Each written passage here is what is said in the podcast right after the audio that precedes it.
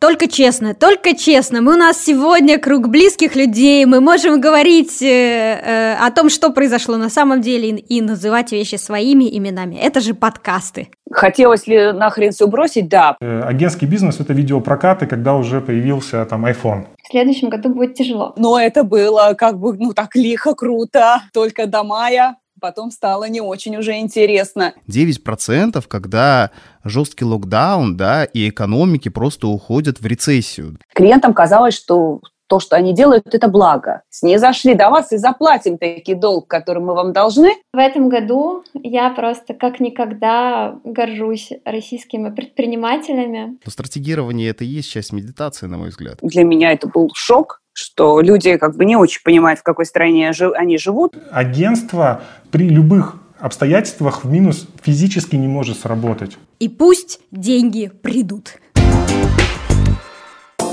Друзья, добрый день, в эфире Next Media Podcast. Меня зовут Ильнара Петрова, я записываю этот подкаст с 2013 года и являюсь основателем агентства экспертного маркетинга Next Media, а также создателем образовательных онлайн-курсов Next Media Education. Это специальный предновогодний выпуск нашего подкаста. И сегодня мы будем подводить итоги 2020 года вместе с представителями разных коммуникационных и диджитал-агентств. Год действительно был непростым. Весь мир мир испытал значительные изменения. Очень трудно ответить на вопрос, кто же выиграл в результате всех тех изменений, которые произошли. И мы, как экспертный подкаст, в котором мы обмениваемся опытом, решили собрать такой виртуальный круглый стол и поговорить об итогах года, вызовах, с которыми мы столкнулись э, как э, представители агентств, и поговорить о том, как э, их решали. В том числе обсудим важные кейсы, показательные именно для этого года. Этот выпуск подкаста вышел при поддержке Kwork.ru. Kwork – любые услуги фрилансеров от 500 рублей. Итак, с нами сегодня четыре представителя разных агентств, и это Виктория Егоренко, генеральный директор агентства цифровых коммуникаций «Малинос», Диана Бурт, основатель SMM-агентства SMM Ocean, Дмитрий Худой, директор агентства диджитал-маркетинга «Zorka Agency» и Михаил Болдырев, диджитал-эксперт, руководитель учебного центра «Топ-эксперт». Здравствуйте, коллеги! Добрый день, Ильнара. Добрый день, всем привет. Итак, друзья, у нас с вами разный опыт, хотя мы и работаем на одном рынке, и я думаю, что нам явно есть чему поучиться друг от друга. А, предлагаю начать с того, чтобы описать этот год буквально в двух словах, как он прошел для вашей компании. И можете в том числе коротко для наших слушателей рассказать о себе, о том, чем занимается ваше агентство, на чем вы специализируетесь. А, давайте начнем начнем с Виктории. Да, хорошо. А, агентство «Малинос», ну, это моя любимая присказка, это старейшее, древнейшее диджитал-агентство Санкт-Петербурга. А, мы работаем еще, как любят э, надо мной смеяться коллеги из Москвы, с прошлого века, с 1999 года. А, работали мы всегда с вебом, у нас есть студия, у нас э, есть работы по техподдержке сайта, у нас есть весь продакшн, связанный с интернет-маркетингом, и SMM, и SEO-оптимизация сайта, и контекстные, тар- таргетинги и так далее. В общем, все рекламы, которые есть э, в интернетах, назовем это так, они все у нас есть полностью собственный продакшн, поэтому вот такое комплексное интернет-агентство, назовем это так. Как прошел год? Только честно, только честно. Мы у нас сегодня круг близких людей, мы можем говорить э, э, о том, что произошло на самом деле и называть вещи своими именами. Это же подкасты. Такого апреля, я, вот этот апрель я не забуду никогда, наверное. Я помню, клиентам говорила, что я очень взрослая девочка, вот вы меня не видите, вот вы меня тоже не видите, да, у нас подкаст, но я очень взрослая девочка, я уже несколько кризисов переживала. Но я могу сказать, что, ну, но, э, но это было как бы, ну, так лихо, круто, интересно было только до мая, потом стало не очень уже интересно. Поэтому это, это было так бодряще, бодряще. Ну, давайте, что, что прям происходило, если можно хронологию, вот апрель. Контракты перестали подписываться, клиенты перестали продолжать отношения, стало сложнее вести переговоры. Что происходило в режиме реального времени и как вы на это реагировали как э, руководитель компании? В апреле сначала все замерли и не понимали, что делать. И все ждали, что это еще неделя. Ну, наверное, еще неделька. Сейчас все закончится. Неделька, неделька. И э, вот эта непонятная ситуация, потом зависание, что, блин, все, это не неделька, это какая-то жопа, какая непонятно. Что делать с этим, непонятно. Поэтому клиенты, конечно, в апреле еще мало кто останавливал, например, там, не знаю, SEO-оптимизацию, предположим. Но какие-то пошли замедления. Была другая история, поскольку было непонятно, что происходит, клиенты просто перестали платить деньги, например, в апреле. Не полностью, не все, но как какой-то момент перестали ходить деньги, были какие-то долги. Мы кредитовали, да, как многие кредитовали рекламные кампании, и вот зависли много денег, они до сих пор зависли. Зависли деньги, соответственно, долги в Яндекс, Гугле. Начались переговоры со всеми вот этими ребятами-площадками. Все реагировали очень по-разному. Были ощущения, что Яндекс на самом деле сидит в Дублине, а не Google сидит в Дублине. Для меня это был шок что люди как бы не очень понимают, в какой стране они живут, а Google не очень, правда, понимает, в какой стране мы живем, но идет навстречу. Да? То есть вот такие истории. Были клиентские интересные кейсы. То есть да, я вот такого не знала, что можно деньги за рекламную кампанию, которую ты должен постоплатой, да, и во время пандемии можно сказать, слушай, я верну деньги, но со скидкой 15%. А почему? Ну а, по... ну, а потому что. Я им говорила, слушайте, вот такого кейса у меня еще ни разу не было. Клиентам казалось, что что то, что они делают, это благо. Не зашли до вас и заплатим такой долг, который мы вам должны, но с 15% скидкой. Радуйтесь. И у меня был шок. Я, честно говорю, это хамство, и такое я впервые вижу. Вот, поэтому реакции были очень разные. Были клиенты, которым было очень тяжело, но они находили деньги, да, у меня есть клиентка, я с ней встречалась осенью, для меня вот этот кризис так и останется вот со слезами этой владелицы бизнеса, которая сказала, слушай, ну у меня были кассовые разрывы на апрель, мне надо было часть персонала сокращать, я продала квартиру, машину, я все продала, но чтобы людям все отдать вот по-честному, по-белому, кого сократила на минуточку, это мать троих детей. Но для меня именно вот это э, начало пандемии именно будет вот... Я сразу вижу вот лицо этой моей клиентки, у которой просто текут слезы, когда она вспоминает, а как это было. Есть у меня, слава богу, уже не текут слезы, и у нас, конечно, не было такого прям совсем обрушения, прям и все, капец.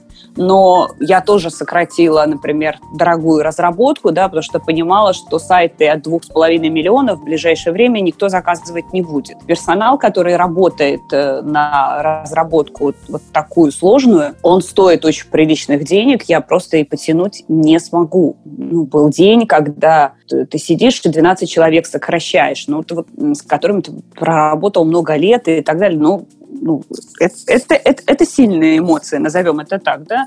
Человечески это было ужасно. Если брать цифры, ну, мы, да, просели в первые месяцы на 30%, да, по сравнению с другими бизнесами, ну, это вообще ни о чем. Чувствуется, что вы очень опытный предприниматель, судя по тому, что вы рассказываете. Вопрос, были ли мысли закрыть агентство, заняться чем-то другим, переориентировать? И мы вот опять по-честному, по-честному, наконец-то Бали, наконец-то Таиланд, наконец-то подумать о себе. У меня эти мысли вообще, наверное, каждые два года, поэтому для меня эти мысли не новость. Э, меня каждые два года падает какая-то внутренняя планка с криками «все нахуй». Не боли, я просто когда слушала, как э, ну, наш новый телек – это YouTube, и, соответственно, я тоже, как и все, э, в YouTube нахожусь, черпаю оттуда информацию. Когда я слушала на Ютубе бесконечные интервью, там, советы и так далее про то, что ну, читайте книжки, учите языки. Ну, это же прекрасное время для саморазвития. Я реально, ну, вот у меня была полуистерика уже, сейчас, сука, когда начнется мое время? Я, игр, я играю на фортепиано, например. Когда я сяду и разучу новую пьесу. Я тоже хочу учить языки. Я тоже хочу саморазвиваться. Блин, когда я-то смогу? Потому что первые там месяцы реально работал с 10 утра до 10 вечера. То есть это вот в режиме встал, сразу началась работа, каждый день приносит новые вводные, и ты засыпаешь в одной ситуации, просыпаешься, можешь проснуться совершенно в другой ситуации. Ну, мне кажется, я так не работала в таком мега-режиме, наверное, последние четыре года. Так. Хотелось ли нахрен все бросить? Да, потому что с точки зрения, например, личной какой-то истории, у меня, к счастью, к этому кризису не было ни скоплено ни кредитов, ни каких-то обязательств. Ну, то есть у меня с точки зрения там материальной какой-то личной ситуации, она была очень благополучная. По идее, я из тех людей, которые могли бы сесть и спокойно сказать, прекрасное время для саморазвития, для рефлексии. Наконец-то я смогу выдохнуть, вдохнуть, позаниматься медитациями и решить, а я правда чего хочу-то дальше от своей жизни, от себя. Но, к сожалению, а, ты не можешь себе это позволить, поскольку у тебя все-таки есть обязательства перед командой, перед людьми. Вот эта ответственность, к сожалению, особенно в сложное время, оно не дает вот этого шанса бросить это все. Бросать хотелось скорее с, не потому, что все плохо с точки зрения, например, там, денег, а именно из-за того, что очень большая нагрузка, очень большая ситуация неопределенности, очень много тревожности было первое время, особенно у людей. Никто не понимал, что делать, все были очень растеряны. И клиенты, и сотрудники, психологически очень большое давление получается на тебя. Почему-то никого не волнует то, как мы себя чувствуем, хотя действительно мы к концу года, мне кажется, уже э, хотим выговориться, и, и хорошо, что в пространстве подкаста мы можем это сделать.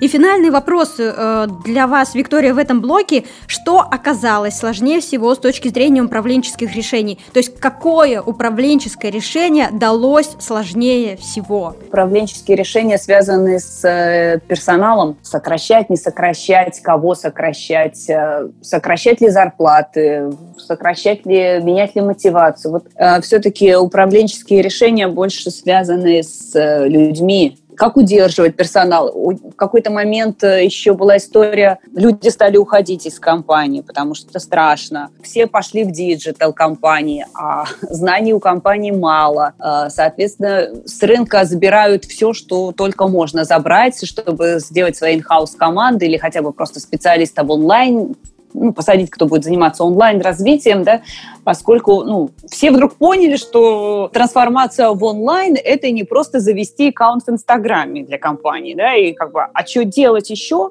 и как делать, э, мало кто умеет, мало кто знает, понимает, и вот эта вся история покатилась, да, я не знаю, кто как ощущал, но мы ощущали, например, на рынке не найти хорошего таргетолога, на рынке не найти, э, там, не знаю, хорошего контекстолога, их просто нет. Я, я, ну, меня вообще это поражала история про то, что например, люди сидят без работы, без денег и так далее, и не идут учиться на того же таргетолога, чтобы здесь и сейчас быстро получить какую-то профессию, начать уже зарабатывать деньги, да, люди сидят, не знаю, летом на дачах, понятно, или там еще при каких-то огородах, типа, подождем. Мне эта ситуация меня, меня крайне удивляла. Как такое возможно? Мы, кстати, вот об этом будем говорить с Михаилом Болдыревым, который представляет учебный центр э, Топ-Эксперт. У них есть ряд э, программ, э, как раз нацеленных на SEO-контекст. Итак, Михаил, что происходило с вашим бизнесом в 2020 году? Этот год год был, несомненно, сложный.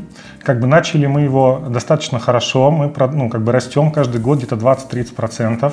Да, у нас уже выручка порядка 250 миллионов и достаточно диверсифицированный бизнес. Очень много постоянных крупных клиентов. Но э, после начала пандемии мы немножко испугались. У нас были крупные клиентские портфели в пострадавших отраслях. Например, у нас там компания Небо Рекордс, это там э, артисты, там Би-2, Баста, э, Ленинград, Руки Вверх. Это вот всю эту историю, все их продажи на нас. У нас есть крупные кейтеринговые агентства, э, консалтинговый бизнес. И вот эти отрасли, они сильно пострадали, и мы там 50% выручки потеряли. Достаточно напряженно было, мы оптимизировались, но наверное, там буквально через 2-3 месяца э, при, пришли новые клиенты. Э, ну, это надо отдельно разговаривать про рынок, да, что случилось, что все-таки все в Яком ушли, интернет-магазины нас пошли, у, спасли, у них увеличились сильно продажи, и необходимо было ну, поддерживать наших клиентов, и сейчас мы вышли на полную загрузку, вот конец года, как бы все хорошо. Отлично. Расскажите, каким был главный вызов? А что происходит? Фактически агентский бизнес сжимает прессом с двух сторон. Сверху сжимает in-house, потому что крупные компании понимают, что интернет-маркетинг – это основная экспертиза, и нужно ее собирать внутри. А, и они начинают формировать отделы. Это хорошо видно по рынку. Например, а, там премия Теглайна у Раменского, там практически половина всех наград получают in-house э, команды. Фактически это такой тренд. Соответственно, наши крупные клиенты, основная причина их потери в том, что они набирают свой инхаус, и фактически мы как агентство становимся не нужны, либо какие-то мелкие разовые проекты. Ну, например, вот инсайт скажу, у Wildberries есть официальный запрет на работу с агентствами. Если Wildberries нужен хоть какой-то сотрудник там, для маленькой работы, э, то они должны взять его в штат. Они физически с агентствами не работают, там, за редким исключением, допустим, там дизайн главной страницы у Лебедева, ну, такие вот мелкие исключения. С другой стороны, снизу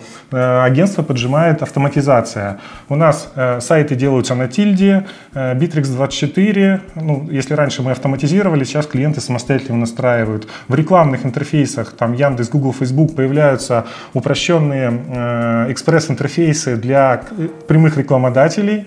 Фактически вот, э, то есть снизу и сверху агентский бизнес сжимается. И вот на внутри этого пресса 10 э, тысяч агентств, да, по разным оценкам, это э, и рейтинг Рунета, и Терехов с Руворда, и Раменский. У нас есть свой аналитический проект рейтинг, Рейтинг.ком, где мы тоже агентский бизнес, бизнес анализируем. Это 10 тысяч компаний. И сейчас рынок ну, заказчика. То есть, если вы тендер опубликуете на Workspace, там будет там 100, 200, 300 откликов. Да? Есть даже такая услуга. Кто-то, тебе, кто-то тебя обидел, размести тендер на создание сайта, поставь телефон этого человека, и его в ближайшие 2-3 дня э, атакуют э, куча студий агентств, которые будут ему предлагать свои услуги. И как, как же выживать на этом рынке? А на самом деле никак.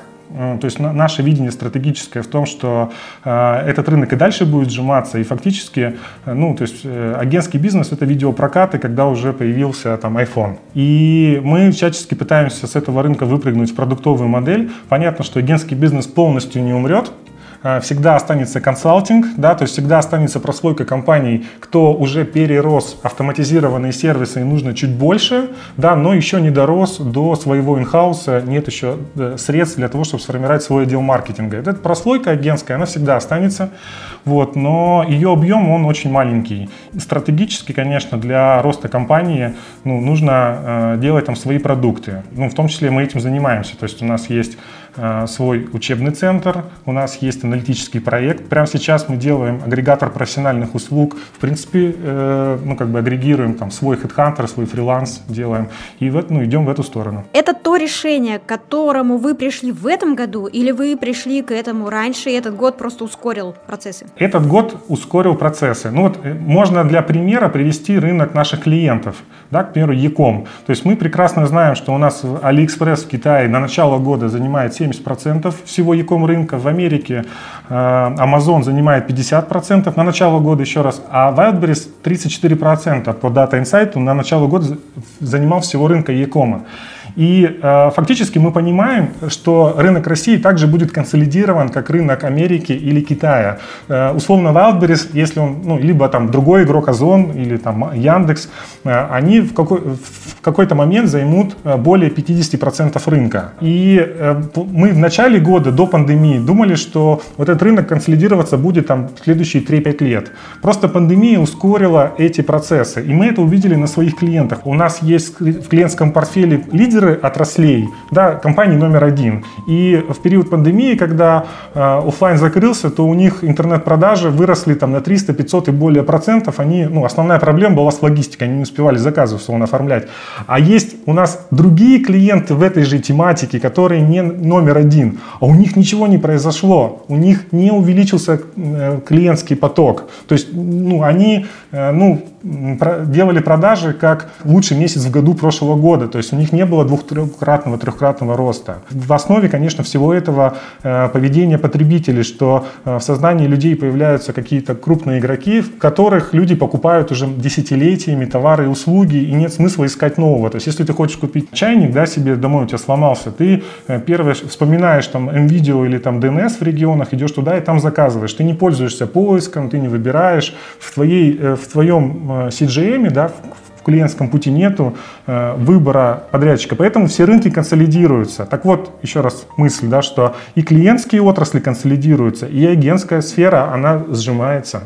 Пандемия просто ускорила этот процесс. Отлично, тогда мы двигаемся дальше. У меня ровно такой же вопрос, так, такие же вопросы к Диане. Диана, я так понимаю, вы еще такой э, молодой предприниматель. Расскажите, что происходило с вашим бизнесом в 2020 году, каким был лично для вас главный вызов? Ну, в двух словах могу сказать, что это самый интересный год за всю историю моей профессиональной деятельности. А, но что хорошо, что мне в целом не понадобилось даже адаптироваться, потому что я и моя команда и до этого работали на удаленке. Конечно, и мы тоже не остались в стороне, потому что у меня есть два крупных клиента, которые до пандемии они работали только в офлайне. А, то есть, если с онлайн-магазинами особо не было никаких проблем, то вот оба этих проекта, а, они связаны с образованием, и они в апреле просто встали, потому что не смогли проводить офлайн мероприятия. Один из наших клиентов таких это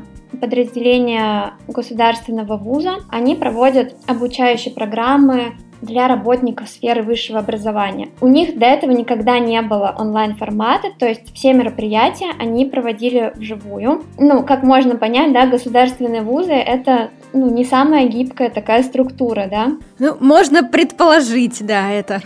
Примерно на месяц, да, они взяли паузу, но вот буквально за несколько недель смогли адаптироваться, адаптировали свои образовательные программы и перешли в онлайн. Вот. И то же самое с другим клиентом, которые проводили онлайн, офлайн выставки, а, перенесли выставки тоже в онлайн.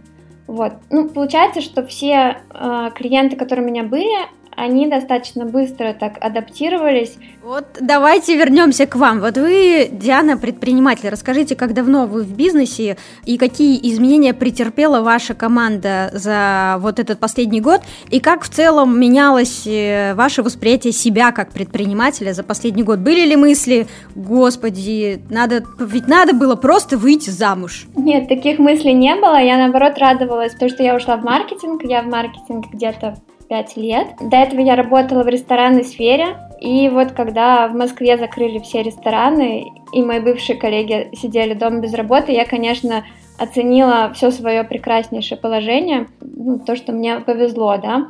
А в этом году, что изменилось лично у меня, это то, что весной а, стало очень много запросов на онлайн-образование, а, и поэтому в этом году я запустила образовательное направление. То есть до этого года а, мы работали непосредственно только с клиентами, только с бизнесом, а, занимались там продвижением а, в соцсетях в основном. Вот в этом году запустили новое образовательное направление. У меня, значит, онлайн-курс по SMM, программа там на полгода для тех, кто именно хочет работать на фрилансе или кто сам продвигает свой бизнес. И что интересно, то, что идут учиться как раз люди, которые до этого вообще никак не были связаны с маркетингом. То есть, допустим, те, кто работали в ресторанах, а рестораны закрылись, они на всякий случай а, пошли осваивать новую профессию. Вот, это было интересно, то, что приходили люди абсолютно до этого никак, которые не связаны а, с маркетингом. То есть все, что касается обучения удаленным профессиям, в этом году получило рост, и у рекламных агентств как раз-таки есть возможности да, использовать свои ресурсы внутренние и свою экспертизу, чтобы создавать такие программы обучающие. Поэтому я не стала исключением и этой возможностью тоже воспользовалась. Это такое самое большое серьезное изменение в этом году можно, если вот мы поговорим о цифрах, я поняла, что вот эта адаптация э, к новым реалиям рынка в вашей ситуации, это был запуск э, образовательных курсов, причем э, довольно долгосрочных для людей, которые раньше не имели никакого отношения к диджиталу. Так вот сейчас, если говорить о структуре доходов вашей компании, какой процент это доходы, которые вы получаете, потому что обслуживаете компанию, и какой процент вот это новое образовательное направление? Там 70 на 30, 50 на 50? 50, просто чтобы наши слушатели понимали, э, как э, менялась динамика? Это где-то 75 на 25, то есть 75% это работа с клиентами, то есть все клиенты, которые э, были, они остались с нами, и 25% это образовательное направление. Вот в следующем году, надеюсь, это направление еще планирую наращивать и добавлять новые программы. Супер, спасибо большое, Диана. Теперь мы двигаемся к Дмитрию. У нас с нами сегодня на связи Дмитрий Худой, директор агентства диджитал-маркетинга Zorka Agency. Очень интересная история. Агентство имеет несколько офисов. Один из них, если я не ошибаюсь, базируется в Минске. Минск – это Белоруссия. Белоруссия – это много всего. И, конечно, очень хочется в том числе спросить Дмитрия о том, как он лично переживает все события, которые сейчас происходят. Думают ли они о релокации, о переезде, перемещении э, своего бизнеса. Потому что в случае с вами, Дмитрий, 2020 год это не просто пандемия, это еще и политические э, события, которые происходят в Беларуси, где находится один из офисов вашей компании. Так вот, расскажите, пожалуйста, вот от первого лица, что происходило с вами, с бизнесом в этом 2020 году, учитывая весь тот контекст, в котором вы оказались? Э, если коротко, то в Беларуси сейчас принято говорить, э, что все происходит очень невероятно, да? Вот. И люди у нас э, в Беларуси невероятные, да, и ситуация, в принципе, как я могу описать этот год, э, невероятно сложно, э, вместе с тем интересно. Я немного опишу ситуацию с точки зрения нашего бизнеса по-другому. Наши клиенты — это в основном digital-компании, те, которые в основном ведут бизнес онлайн, да, и сюда можно отнести гейминг, сюда можно отвести e-commerce, сюда можно отнести беттинг, хотя беттинг в этом году у нас тоже пострадал, да, вот, и фактически фактически, э, если говорить э, про этот год, наверное, он был сложный с точки зрения моральных, наверное, каких-то аспектов, да. С точки зрения вот как бизнеса, да, я не могу сказать, что мы в какой-то степени где-то там просели, чего-то потеряли, да, потому что если посмотреть, скажем, на гейминг, пандемия, чем людям заниматься, да, в России объявляет, допустим, там сколько там, месяц, месяц каникул там было, да, отдыхали, по-моему, если не ошибаюсь. Надо что-то делать. Европа тоже уходит в, в жесткий локдаун. Соответственно, эти эти типы бизнеса, да, они а, автоматически начинают расти. Если мы работаем с бизнесами, которые растут, да,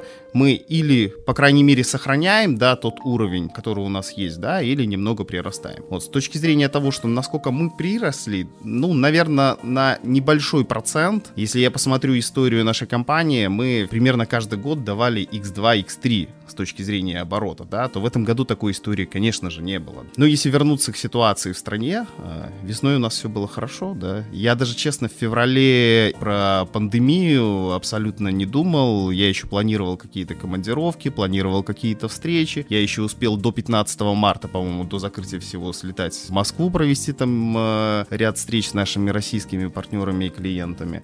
Заодно тут на, расскажу про небольшой э, кейс. Начало пандемии, да, по-моему, там апрель, март-апрель месяц. Куча негативных новостей, уши от негатива заворачиваются, и вот э, мы с Гуцру а, на тот момент сделали интересный проект «Человек домашний», да, для того, чтобы, скажем, показать плюсы того, что происходит, да, и убрать негативный фон от этого всего, да. Мы запускали рекламную кампанию с инфлюенсерами, это был тематический а, лендинг, разбитый на несколько разделов, где, скажем, человек мог как это получить э, какую-то волну позитива, да, и негатив оставить где-то там out of. Супер, это очень интересно. Мы про кейсы еще поговорим. Мы еще вернемся к этой теме. Мы обязательно обсудим, как э, клиенты реагировали и как вы, как агентство, реагировали, какие э, решения предлагали, какой кейс свой считаете таким показательным в контексте 2020 года. Я так понимаю, что вы такой везунчик, э, если можно так сказать. Вы даже показали рост э, к обороту 20-30%. Очень круто. Все-таки приходилось ли принимать какие-то непростые управленческие решения? Если да, то какие, чего они касались? Работа с персоналом, мотивация, переговоры с клиентами. И повторю свой вопрос про релокацию. Планируете ли вы релацировать свой офис э, из Беларуси в более безопасное место для бизнеса? С точки зрения релокации могу сразу сказать, что, скажем, всю команду релацировать нереально. А, мы здесь вот скажем, в Беларуси с IT-компаниями общаемся плотно, да, если у вас работает больше 100 человек, то, ну, фактически, ну, нельзя взять всех людей и перевести. Мы больше разбили это на такую интересную историю. Те, кто работает с клиентами, да, на клиентской стороне, да, мы стараемся релацировать, да. То есть часть людей у нас сейчас э, уже из Беларуси переехала в Москву, часть людей вот в ближайшее время, наверное, кто-то уже переехал, кто-то в ближайшее время переезжает в Вильнюс. Это больше люди, которые отвечают, наверное, за, за международное направление, да, для того, чтобы там можно было, как сейчас, так, наверное, и в будущем а, проще коммуницировать с клиентами, которые а, работают на Западе. С точки зрения управленческих решений, на мой взгляд, ситуация, которая сложилась в этом году, а, она, скажем, влияет на ощущение команды, да. Мы до этого удаленно практически, наверное, не работали, да, мы старались все-таки э, собираться в офисе в свободном формате, то есть у нас абсолютно там ненормированный рабочий день, вот, но и поэтому, а, наверное, сохранение какой-то вот корпоративной культуры и плюс э, трансляция этой культуры на людей, в том числе вновь прибывающих, потому что все-таки поток кадров, он идет, кого-то увольняем, кто-то приходит, да, и вот, вот это все сохранить команду, это, наверное, самое сложное. Мы вот до сих пор э, над этим работаем. Тогда еще несколько вопросов э, в догонку. Один вопрос касается того, э, я правильно понимаю, у вас распределенная команда, как вообще много людей работает в компании? И второй вопрос, если мы говорим о том, как вам удалось адаптироваться к новым реалиям, вы упомянули, что у вас есть клиенты, которые находятся находятся за рубежом, и специально для коммуникации с ними вы даже открыли офис в Вильнюсе. Это то направление, которое вы стали развивать в 2020 году, или вы э, поступательно двигались и раньше в этом направлении, и в этом году вы только убедились в том, что да, стратегически это было верно? В принципе, с точки зрения развития компании, мы всегда ориентировались на весь мир, а мы не замыкались на определенном регионе. Конечно же, большинство у нас клиентов это на территории России, наверное, сейчас превалирует превалирующее большинство. Но с точки зрения того, что мы делаем, да, мы старались быть э, таким окном. Представим себе российская компания, которая хочет э, выйти на зарубежный рынок, да, ему нужны пользователи или там охват, э, допустим, в Штатах. Мы являемся этим окном, которое берет этого клиента, да, и выводит его на этот рынок. А если этот клиент западный, и он, или не западный обязательно, то есть это могут быть клиенты из Китая у нас были, из Кореи, да, они хотят зайти на российский рынок. Мы выступаем тем окном, которое приводит их на российский рынок. При этом, что интересно, если раньше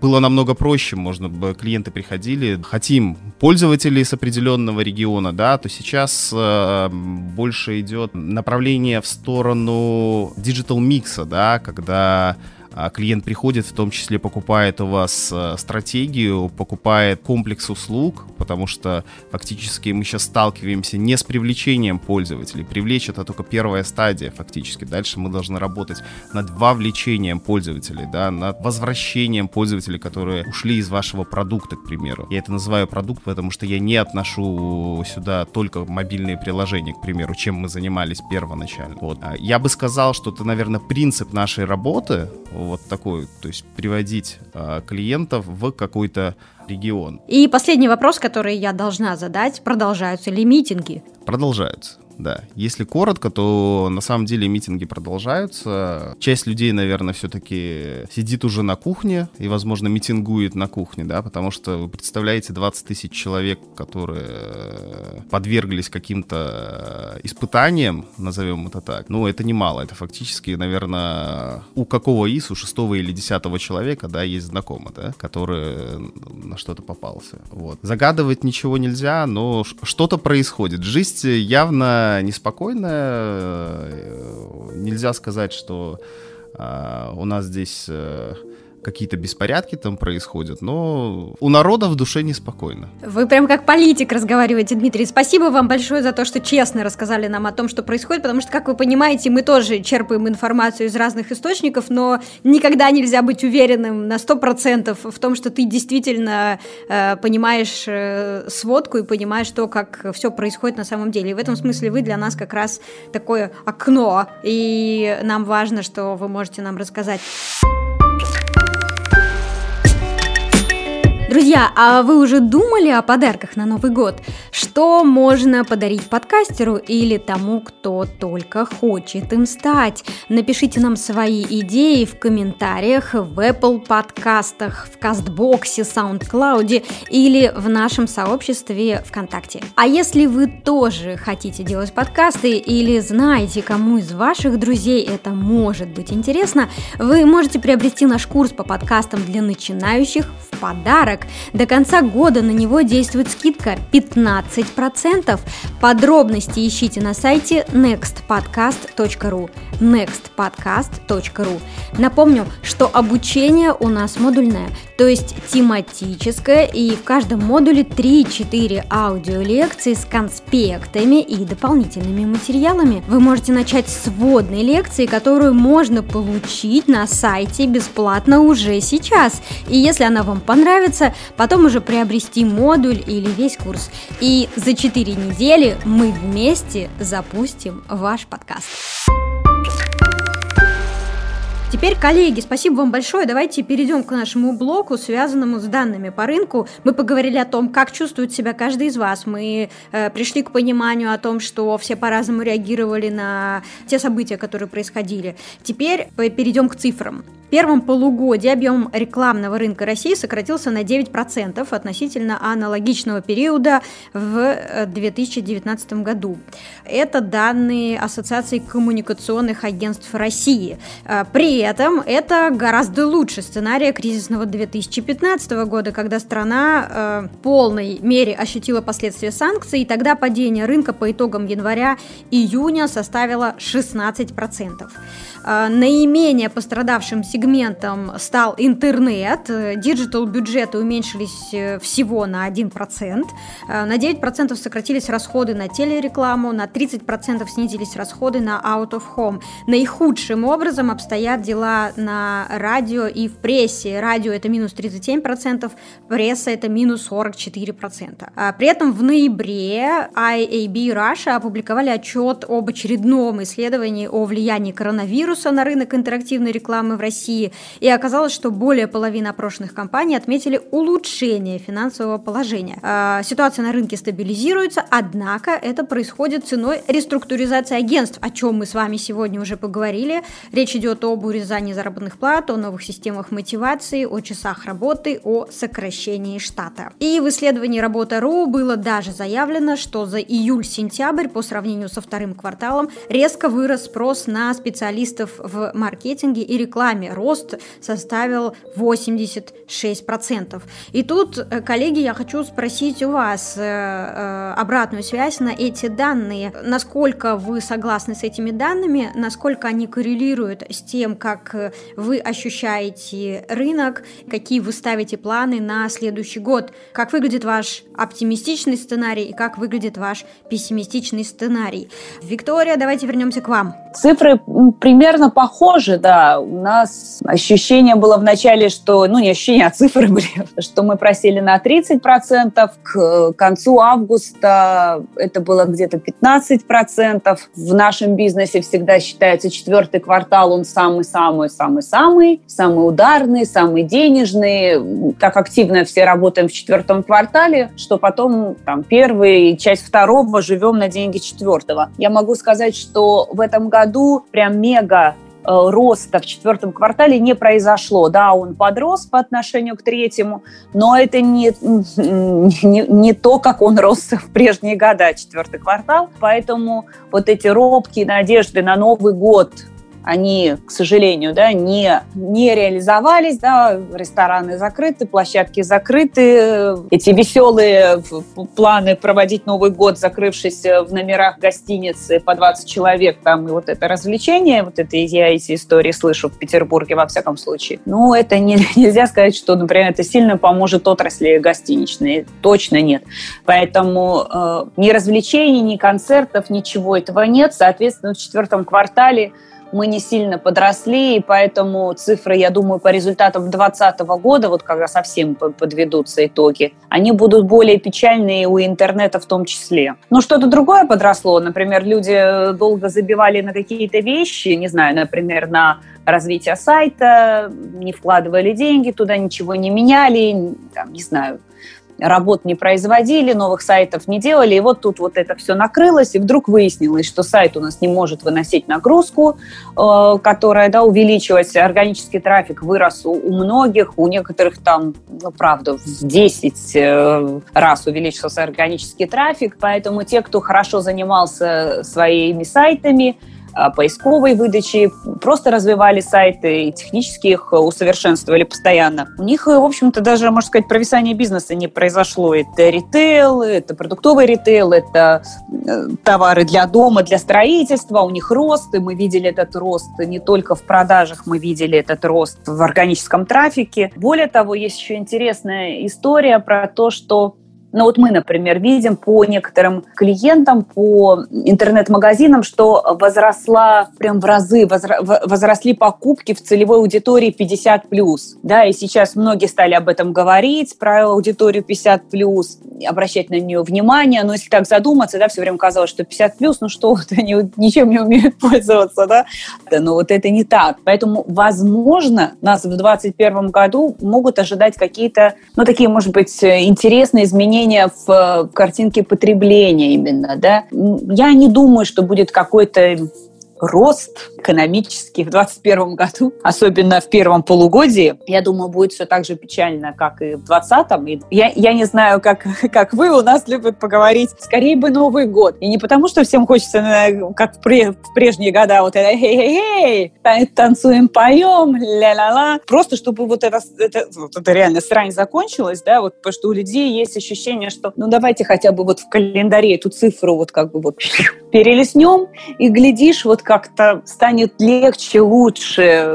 Вот, да, вот эта надежда появится. Да-да-да, я вас понимаю. Это мантра, мантра, мантра, которую мы повторяем все в надежде на, на Новый год. И так правильно ли я услышала, что, на ваш взгляд, э, деньги вернутся и ситуация более-менее начнет нормализовываться не раньше, чем во второй половине 2021 года? Да, я думаю, что это при хорошем раскладе. Возможно, нас ждут интересные истории уже со следующего следующего года какие-то технологии будут развиваться еще быстрее. То есть прям вот если был всегда поступательный рост в технологиях, ну, такой поступательный был, да, все время что-то появлялось новое. Мне кажется, что сейчас должен быть какой-то прям резкий взлет каких-то технологичных решений. И в рекламе, кстати, в том числе. Я думаю, что ну, в 21-м должно быть вот как минимум начало вот этих историй, ну, потому что пришлось соображать многим, и многие, ну, интересно соображали. Еще можно сказать, что клиенты, например, у нас тоже стоит появляться клиенты, не знаю, из Краснодара, из Новосибирска, из Екатеринбурга и так далее, да, люди оттуда тоже стали из разных городов смотреть, а что там есть в Петербурге из агентства, а что там есть в Москве, а может быть и можем мы себе позволить э, эти сейчас агентства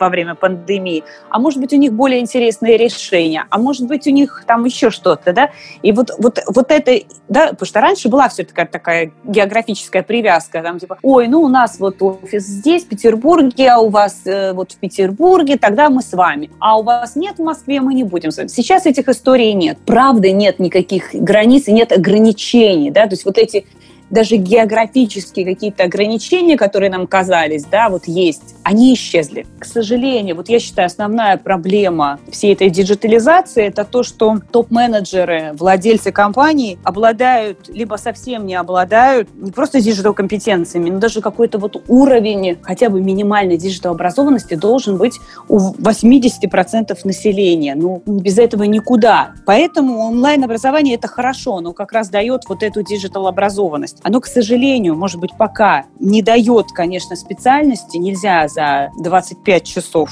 обучения какой-то специальности, ну, как бы мы помним, что надо 10 тысяч э, часов, э, чтобы стать экспертом в какой-то области, поэтому тут есть немножко, да, почему еще разочарование сейчас идет в онлайн-образовании? Потому что люди забывают о том, что нельзя за полтора месяца стать веб-дизайнером. Можно только попробовать, про что это, войти в эту историю, и дальше надо развиваться. Э, да-да-да, мы об этом поговорим, и это действительно дискуссионный вопрос. Э, а я вернусь к вопросу плана на развитие в 2021 году. Какой план вы ставите для вашего агентства? Оптимистичный, пессимистичный, вернуться к показателям 2019 года или что-то другое? Вернуться-то, э, наверное, да, можно, однозначно не в первом квартале, там, а дальше, но хотелось бы немножко других историй с точки зрения развития. Я смотрю и сейчас думаю, про что это может быть. А, возможно, это какие-то коллаборации с кем-то. Я вообще за коллаборации поняла, что в этом году, кто хорошо коллаборировался друг с другом, тоже это, ну, как бы выход и для выживания, и для дополнительной прибыли, и просто для поддержки друг друга. Это хорошая тоже привычка в 2020 году не топить друг друга, а коллаборироваться, поддерживать, э, это, это, это хорошо. Поэтому я с этой точки зрения присматриваюсь, потому что если касается цифр, ну, да, наверное, подрасти можно на 10-15% в следующем году, небольшая проблема. Хотелось бы, наверное, немножко других еще историй, хотелось бы, если расти, то больше, и, возможно, за счет э, развития других услуг. Ну, не знаю, например, я смотрю на цифры и понимаю, что в этом году у ребят очень выросли э, продакшены, видеопродакшены, фотопродакшены, веб-продакшены, растет э, рынок креативных услуг. Это, по-моему, как раз то, чего не хватает инхаус командам, но есть в агентствах. Это вот эта вся креативная, креативные технологии. Виральность без э, креатива сложно достигнуть. А, поэтому я думаю, что тоже агентство нас ждет, э, в агентствах ждут трансформации. Да, то ли либо агентства будут становиться более технологичными, это такие технологичные базы будут, а, либо будут больше коммуникативные, креативные агентства тоже digital. А, останется, наверное, какой-то ряд людей, ряд агентств, вернее, которые будут крупными медиазакупщиками. В принципе, уже и так понятно, кто это. Скорее всего, туда рванет дальше со страшной силой Сбер. Туда движутся сотовые операторы, Билайн, МТС в этом году очень активно предлагали digital-компаниям закупать у них трафик. Яндекс э, уже что-то придумывает и делает для малого и среднего бизнеса. Я думаю, что он и дальше будет делать какие-то инструменты, э, которые будут позволять малому, например, бизнесу проще э, себя продвигать в интернете и делать это самостоятельно, большую часть этих историй. Э, я вижу развитие агентства в том, чтобы, если уж и конкурировать, то конкурировать с сильными инхаус командами, а не с другими агентствами. Интересно коллаборироваться с инхаус командами. У нас есть несколько кейсов, тоже таких удачных. Я вообще за коллаборацию. То есть есть какая-то э, история, экспертиза на стороне агентства, которую либо нет, либо тяжело, правда, тяжело и дорого взращивать внутри инхаус команд. Спасибо большое. Диана, теперь вот у меня такой же вопрос э, к вам. Мы послушали цифры, мы послушали прогнозы. Э, как вы сами чувствуете, как прогнозируете, как э, скоро будет восстанавливаться рынок, как скоро вернутся рекламодатели и придут новые деньги, придут ли новые деньги, и какой у вас план на развитие в 2021 году, оптимистичный, пессимистичный сценарий, на что будете делать ставку? Ну, у меня есть как раз-таки вот два сценария, оптимистичный и пессимистичный.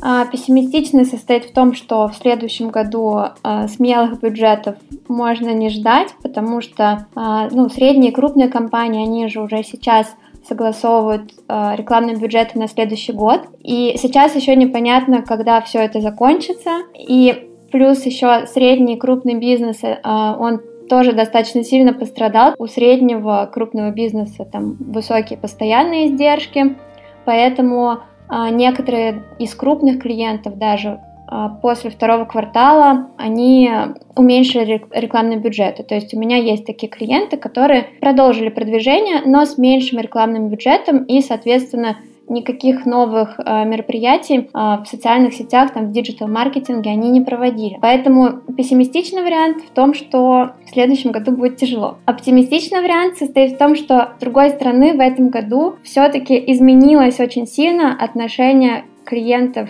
к digital-маркетингу, э, потому что в этом году предприниматели просто поняли всю ценность, все возможности digital а, а, и в частности соцсетей, да, поэтому по возможности, я думаю, что они будут выделять бюджеты на это. А если будет бюджет, то будет и результат. А, соответственно, когда будет результат, то и бюджет станет еще больше. Ну, вот такая есть оптимистичная картинка в моей голове. Ну, окей, вы планируете вырасти? Вы планируете в 2021 году заработать больше, чем в 2020? Я в следующем году планирую вырасти. А, за счет онлайн-направления обучения а, и за счет а, новых соцсетей. Допустим, в этом году у нас активно вырос запрос на Telegram, то есть мы углубили свою экспертизу в работе с Telegram, и вот с несколькими клиентами в этом году вышли в этот мессенджер. И вот буквально недавно Роспотребнадзор а, снял ограничения официально с Телеграма, а, и клиенты, которые связаны с госструктурами, они тоже начали проявлять интерес а, к этому мессенджеру. Вот, и, соответственно, с одним клиентом мы уже запланировали на начало следующего года выход в Телеграм. Тут, наверное, интересно было бы поговорить о том, что, да, наверное, вот эти клиенты э, из госсектора, клиенты, которые распоряжаются бюджетными средствами, это, вероятно, те клиенты, э, которые могут себе позволить бюджетирование, и э, их приходы, скажем так, незначительно зависят от тех изменений, которые мы наблюдаем, потому что они формируются из других источников. Дмитрий, давайте перейдем к вам. Такой же вопрос в вашем случае мне интересно, как вы вообще оцениваете рынок, потому что у вас часть клиентов э, в России, часть клиентов э, за рубежом. Наверное, вы оцениваете изменения, которые происходят на всех этих рынках. И вот, понимая эту, этот ваш фокус, расскажите, пожалуйста, как вы чувствуете, как скоро будут восстанавливаться эти рынки, как скоро э, придут рекламодатели, будут ли приходить деньги в прежних объемах, и Э, как э, это понимание рынков э, сказывается на том, как вы планируете свое развитие в 2021 году? Смотрите, я вообще люблю все оценивать в таком в позитивном ключе, потому что вот текущая ситуация, да, какие-то отрасли у нас просели, объективно, да. А, но если посмотреть, то с точки зрения мирового рынка текущая ситуация вытолкнула тех, кто никогда не собирался уходить в онлайн, она просто вытолкнула их, заставила уйти в онлайн. Соответственно, если говорить про digital маркетинг, на мой взгляд, мы даже смотрим на цифру падения 9%. 9%, когда жесткий локдаун, да, и экономики просто уходят в рецессию, в длительную даже рецессию. А у нас падение 9%. На мой взгляд, это очень маленькая цифра, ну вот прям на уровне колебания какого-то. Я оцениваю вот прошедший год, оцениваю позитивно, где-то он упал, где-то он а, вырос, дал новые возможности, дал переосмыслить, да, другим отраслям, особенно офлайновым отраслям, как жить дальше и вытолкнул их на новую дорогу по сути. С точки зрения следующего года, а, мне кажется, рецессия вот это вот будет сказываться на рынке, потому что в любом случае доходы в общем, общемировые, а, в любом случае будут а, падать. Для digital рынка вижу или сохранение там текущего, текущего статуса-кво, или же небольшой рост. С точки зрения того, как я вижу развиваться в следующем году, я здесь э, послушал Викторию, и мне вот очень близко ее слова про коллаборации. Почему мне близко? Потому что мы в этом году работали над э, собственной стратегией, как раз время, которое позволяет да, заняться вопросами, которые вы все время откладывали. В сегодняшнем мире не обязательно э, знать и уметь все самому. Если вы работаете с клиентом, видите, что тот, скажем, digital микс, который вы для него делаете, он недостаточен, да, вполне нормально, если вы партнеритесь с каким-то другим агентством, с какой-то командой, которая обладает экспертизой которой у вас сейчас недостаточно, да, делаете э, и, скажем, достигаете результатов, э, которые вы запланировали клиентов и которых клиент ожидает от вас. Вот, поэтому мне вот это очень близко. Вторая часть про коллаборацию с клиентами, на мой взгляд, любое агентство, оно прежде всего старается э, находить с клиентом партнерские отношения, дополнять его бизнес, быть,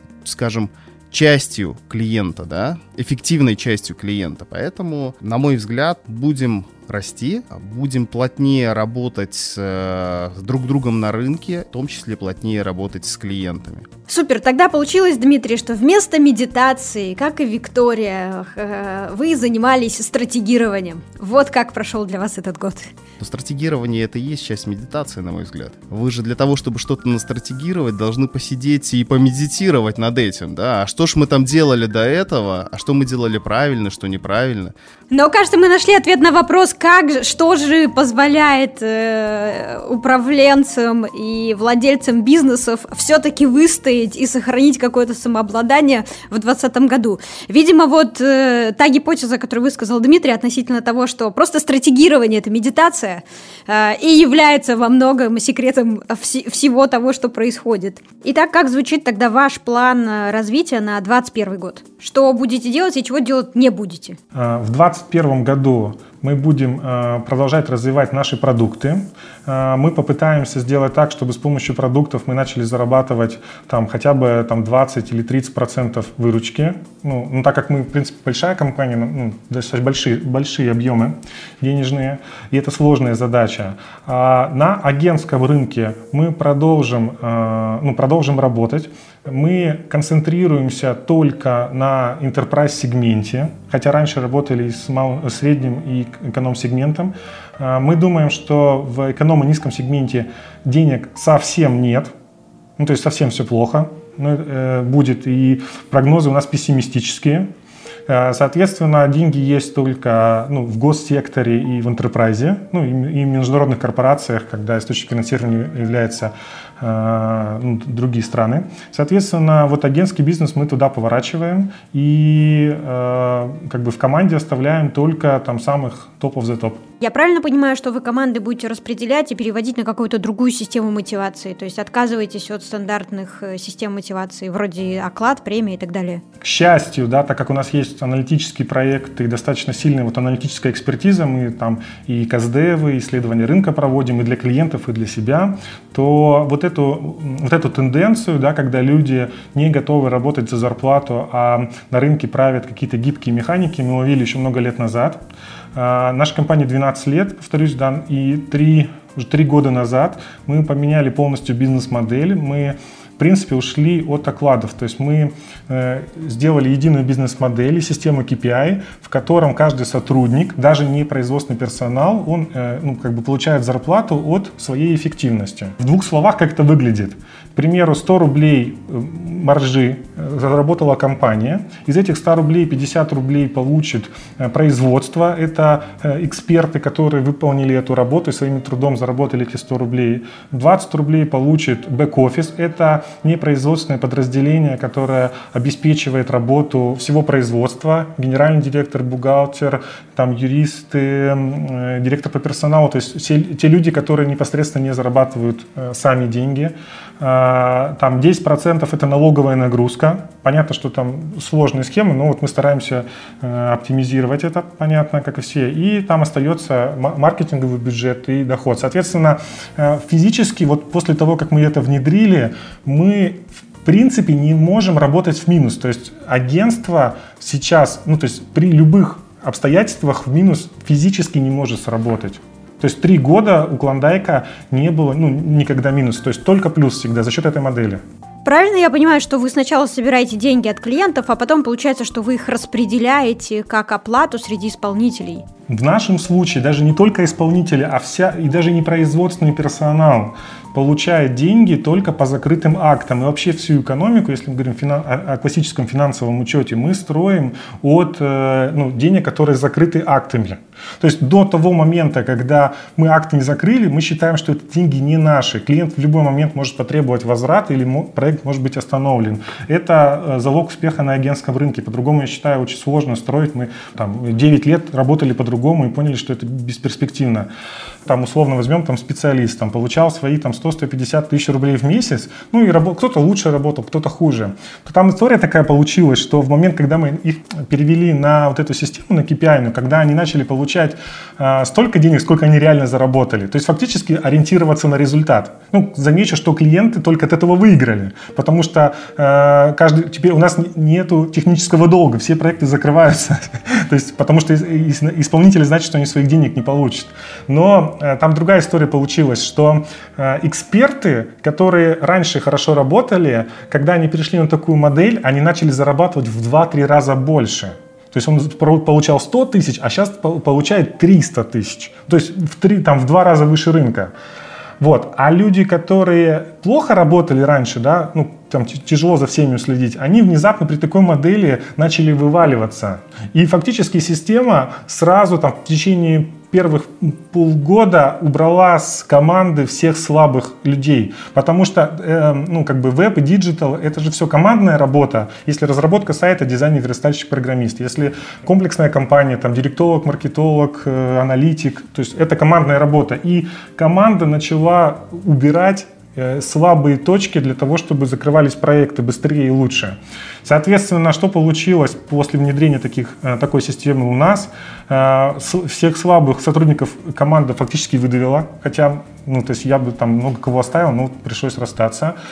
Как бы квалифицированные кадры, они стали зарабатывать больше. Но там есть такая история, да, что когда люди э, зарабатывают там x2, x3 от рынка, они думают, а зачем мне теперь 8 часов работать или там вечером? Они начинают еще свое время уменьшать, и то есть многие стали работать там по полдня, там не полную рабочую неделю. Это мы говорим про экспертов. Соответственно, э, вот эта схема перехода на сдельные гибкие такие методологии, она э, есть у нее как плюсы, так и минусы. И здесь надо какой-то баланс держать. И здесь у меня два вопроса. Первый вопрос, как вам удалось эту схему скоммуницировать с людьми? То есть как вам удалось убедить их в том, что э, есть смысл переходить на эту новую систему мотивации? И второй вопрос, вы уже три года работаете и можете сравнивать. У вас теперь общий бюджет выплат остался такой же, вырос или стал меньше? Первый день мы потеряли трех человек – а, Еще в течение следующих полгода мы потеряли половину сотрудников. Ну, просто, то есть они ушли. Либо их команда убрала, либо у них э, оклад упал, начал падать от старого значения, и они вынуждены были сами уйти. Э, но в течение первого года мы вернулись на старые обороты. И в течение следующих трех лет мы выросли ну, где-то там раз в 3-5 раз наоборот. То есть, э, ну, прям, прям иксы. То есть, мало, то есть, когда агентства говорят, что мы выросли в 3-5 раз, надо говорить, от какой суммы. То есть, вырасти там от 2 э, миллионов рублей э, или вырасти от 100 миллионов рублей, понимаете, это разные значения. Вот. В нашем случае, да, мы говорим о сотнях миллионов рублей. И что я вижу сейчас, что сейчас у нас людей, наверное, до сих пор меньше, чуть-чуть меньше, чем было до момента, когда мы внедрили эту систему, а обороты в э, 3-5 раз больше.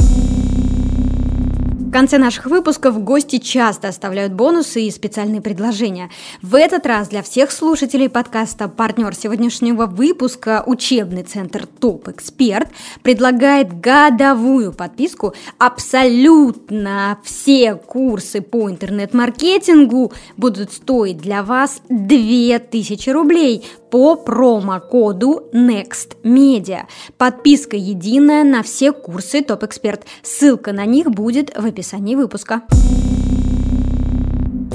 Коллеги, спасибо вам большое за эту встречу и подкаст. И я напоминаю, что сегодня с нами были представители разных агентств. И это Виктория Егоренко, генеральный директор агентства цифровых коммуникаций «Малинос», Диана Бурт, основатель SMM-агентства SMM Ocean, Дмитрий Худой, директор агентства digital-маркетинга «Zorka Agency» и Михаил Болдырев, digital-эксперт, руководитель учебного центра «Топ-эксперт». А вам, дорогие слушатели, слушатели, я хочу напомнить, что в описании к выпуску вы найдете все ссылки, все полезные материалы, все кейсы, которые мы упоминали.